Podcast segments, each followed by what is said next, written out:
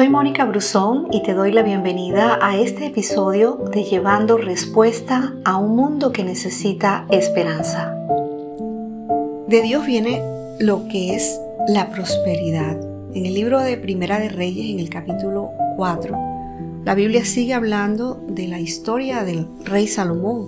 Y en el versículo 29 dice, Dios dio a Salomón sabiduría y prudencia muy grandes y tan dilatado corazón como la arena que está a la orilla del mar.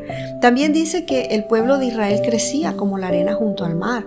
Y Salomón gobierna hasta Filisteo y hasta Egipto y recibe tributo de parte de ellos y tiene paz por doquier.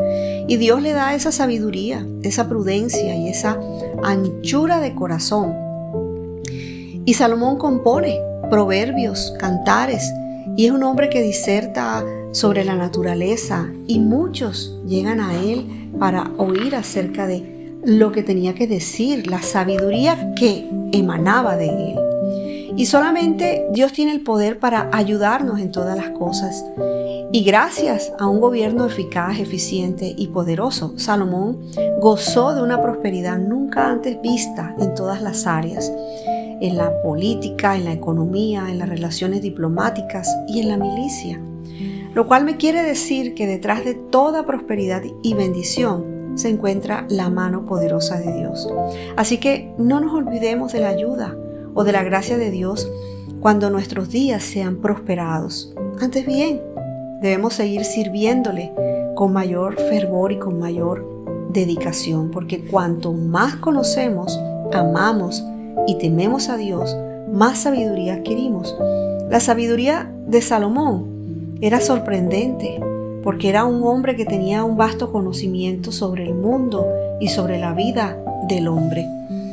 Y si fracasas en lo que en algún momento tú emprendes, simplemente pídele a Dios que te dé la sabiduría y la humildad para volver a comenzar.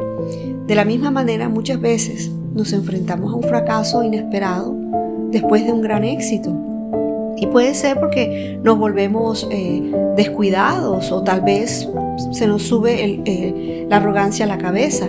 Y no obstante, no debemos ver el fracaso como algo negativo únicamente porque a través de la derrota podemos eliminar todo lo negativo que tenemos y que no vemos cuando somos exitosos.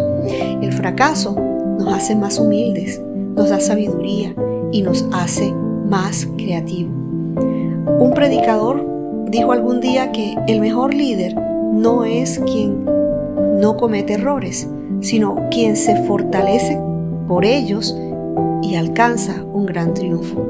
Por eso deben olvidar los errores que ya cometieron, estudiar y trabajar para alcanzar el éxito, porque Dios es el que nos bendice y de Él viene la prosperidad. Gracias por escucharme. No olvides compartir este audio.